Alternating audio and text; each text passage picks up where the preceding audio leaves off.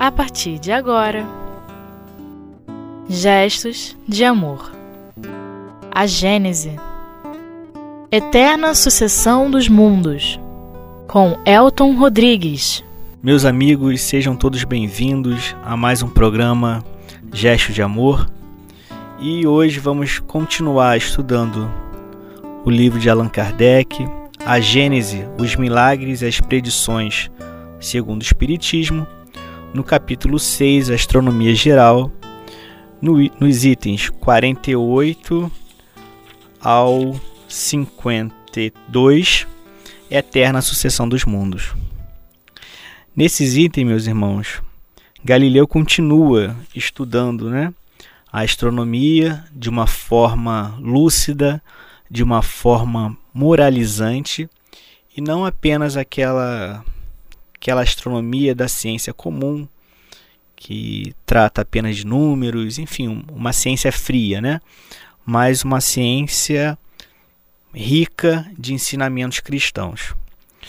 Na eterna sucessão dos mundos, fica claro no item 49 é, que assim como acontece conosco, acontece com qualquer ser vivo, essa esse ritmo ou essa sequência de vida, morte, vida e morte, isso também acontece no mundo, no mundo inanimado.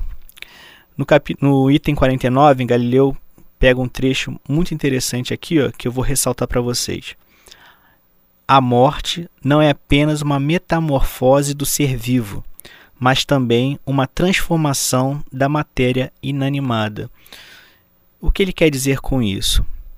Nós, como espíritos encarnados, nós reencarnamos aqui no planeta, vivemos, crescemos, encontramos diversas é, situações onde vamos aprender, onde vamos melhorar moralmente, onde vamos exercitar o nosso intelecto também, e depois de um certo tempo, nós voltamos à pátria espiritual.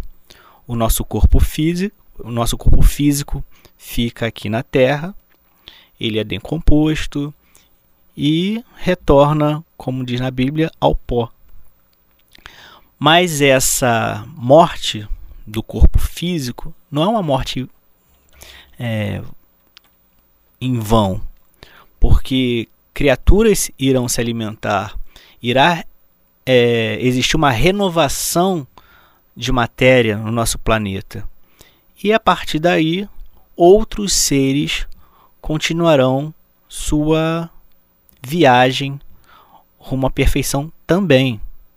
Porque outras pessoas irão encarnar no planeta e precisarão de, de matéria. Da mesma forma, acontecem com os mundos no universo. As estrelas, os planetas, eles também nascem, evoluem e, vamos falar assim, morrem para futuramente dar é, oportunidade de novos corpos mais evoluídos ou, como a gente fala na astronomia, mais enriquecidos nascerem também. Por exemplo, o Sol, o Sol surgiu de uma nuvem de matéria e gás. Mas essa nuvem de matéria e gás, em algum tempo longínquo no passado, já foi também uma estrela. Essa estrela explodiu e soltou matéria no universo. Com muitos e muitos milhares de anos, essa matéria esfria e vai dar é, chance a um nascimento de uma nova estrela. E nesse nascimento também, de uma forma diferente, é, os planetas também irão é, nascer. Mas em algum momento também o Sol irá apagar. A Terra irá desaparecer. Não desaparecer por completo, porque sempre há uma renovação de matéria. Ela será destruída para aparecer novos planetas, dá chance para novos moradores. E nós, enquanto espíritos imortais, estaremos habitando outros orbes, assim como provavelmente já habitamos outros orbes. não quer dizer que é, todas as nossas reencarnações nós passamos na Terra, de forma alguma. Com certeza já habitamos outros locais é, antigamente. Então, Galileu faz um paralelo entre a nossa vida como espíritos imortais, com ah, o contato né, é, com a matéria, com os planetas, que essa, essa, esse caminhar de vida e morte acontece em todos os reinos. E isso é muito interessante porque em vários níveis de complexidade, em vários níveis de evolução, o processo é bem parecido, se não igual. Então é, a gente consegue ver uma harmonia em vários reinos, em vários orbes, em vários graus de, de materialidade, e isso comprova cada vez mais que isso só pode ocorrer tendo alguém gerenciando é, de cima. Porque como poderia existir uma harmonia é, tão clara assim na natureza, por exemplo, sem ter alguém responsável por isso? Né? A probabilidade não explica isso. Como que algo tão perfeito assim poderia existir? De repente, uma coisa ou outra, tudo bem. Mas como que uma, um pé de batata não vai dar uma melancia? Ou uma melancia vai gerar uma maçã? Ou a partir de um cachorrinho vai sair um gato? Não, existe, uma, existe um, um processo que a gente consegue ver é, claramente uma harmonia em todos os setores da natureza, em todos os setores da vida. E isso só é explicado a partir do momento que a gente visualiza, ou melhor, vislumbra um poder supremo que com certeza é Deus. Esse Pai amoroso que permeia, através de sua lei, todo o universo, visível e não visível. Então, Galileu, nas suas primeiras palavras, fica é, fica nítido essa intenção de mostrar a grandiosidade desse Pai que está em tudo e em todos.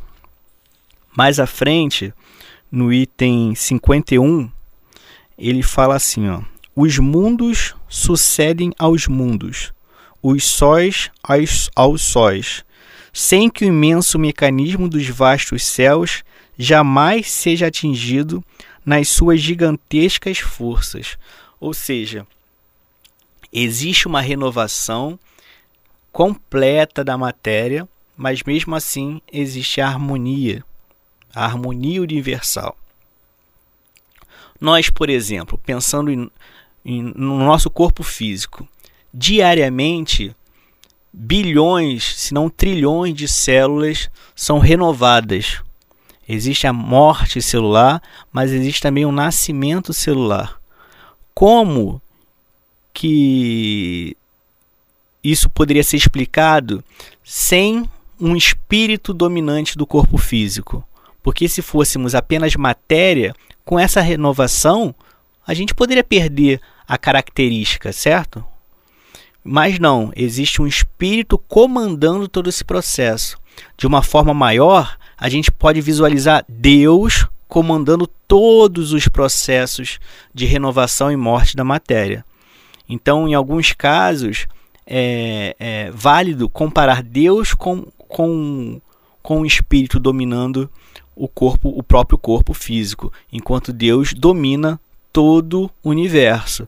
Então, é, nós também temos um processo é, um, uma responsabilidade pelo nosso corpo físico. Como que estamos vibrando em prol do universo que existe em nós mesmos, né?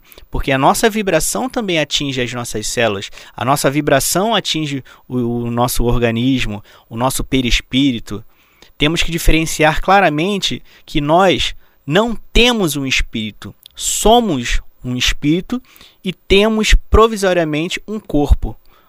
Para que temos esse corpo? Para aprendermos. Aprendermos o que? O intelecto, aprendermos principalmente a moralidade, porque na moralidade é onde a maioria tem uma grande dificuldade de avançar. Porque a gente muitas das vezes já sabe o que tem que fazer, mas ainda não consegue superar as tendências mais grosseiras que temos, né, há tanto tempo. A nossa bagagem espiritual ainda é muito pesada. E aos poucos, nessa sucessão reencarnatória, a gente vai aliviando essa bagagem de tendências, né? Esses vícios que vamos adquirindo de vida em vida. Mas daqui a pouco, irmãos, nós voltamos com mais um pouco da Gênese.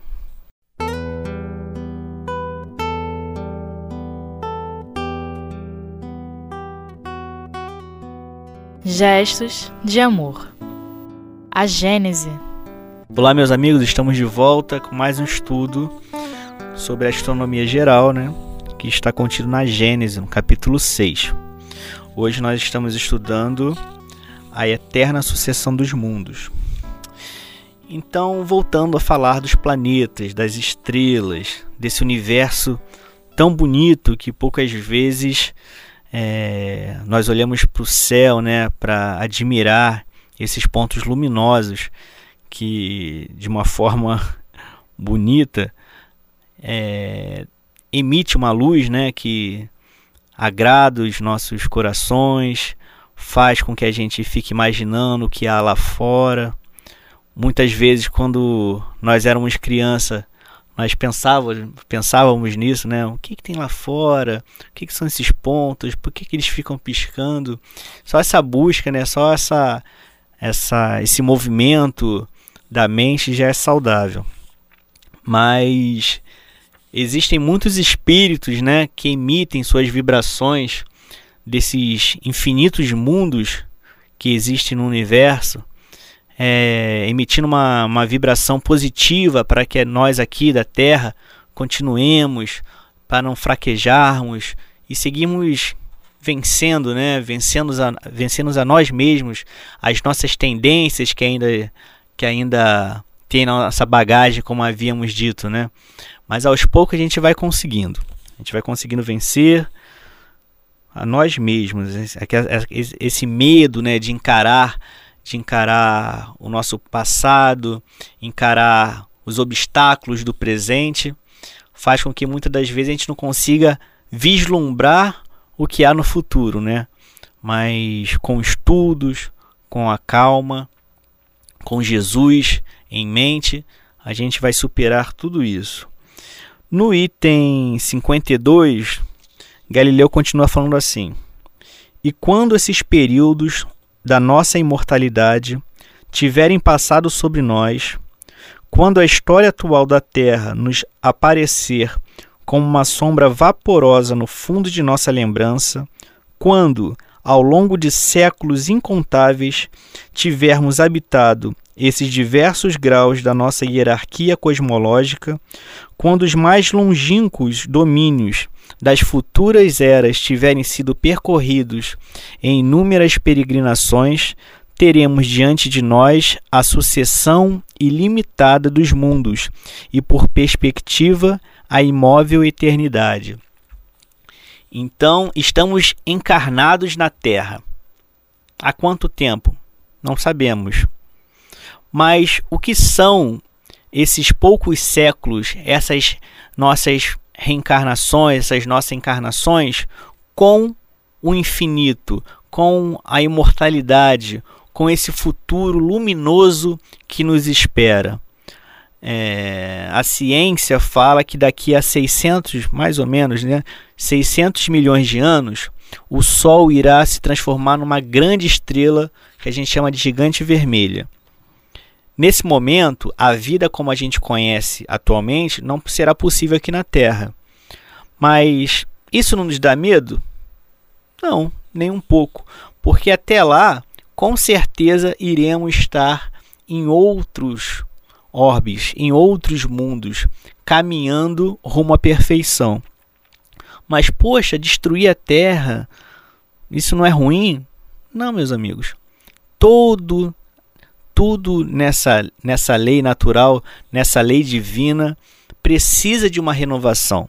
A Terra irá dar espaço para outros planetas que a gente não consegue nem imaginar. Isso também é, já aconteceu sempre aconteceu e sempre vai acontecer nesse universo sem fim. A renovação está em tudo, como já dizíamos, em nós, é, na natureza, no universo todo.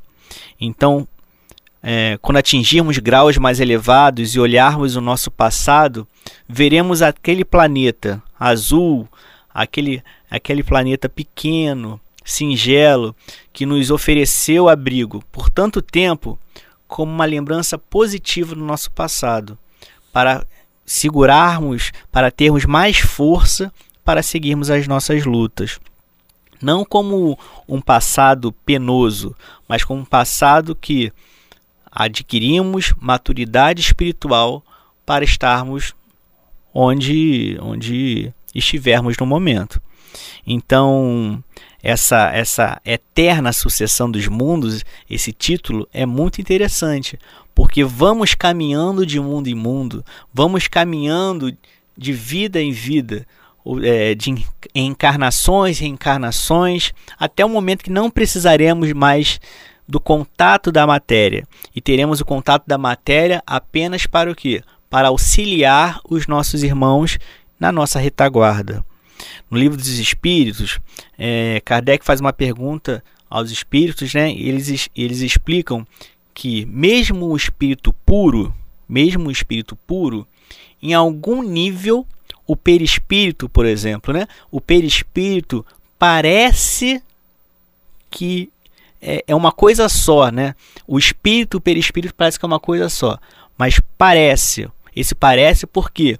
Porque é tão sublime, é tão va não é vaporosa a palavra, mas tão rarefeito que parece que não existe, mas existe. Porque sem uma parte material, essa matéria a gente não pode, não pode desvendar no momento por falta de capacidade mesmo. É, é tão sublime que parece que não está lá. Mas sem essa matéria não existe contato, né? O espírito não pode ter contato direto com a matéria. Então por isso que a gente precisa de um grau é, que a gente ainda não consegue, como já, já falamos, é, de, de, de, contar para os ouvintes, né? É, desse, desse, pedaço, né? Dessa, dessa matéria, dessa semi-matéria, vamos falar assim, para que a gente consiga atingir os nossos objetivos futuros porque os espíritos puros continuam trabalhando essa, essa ideia de chegar à pureza espiritual e ficarmos parados, ociosos, tocando harpas nos jardins, isso é passado. A gente já chegou a um grau de maturidade que a gente sabe que isso não existe. A, ociosidade, ela cansa.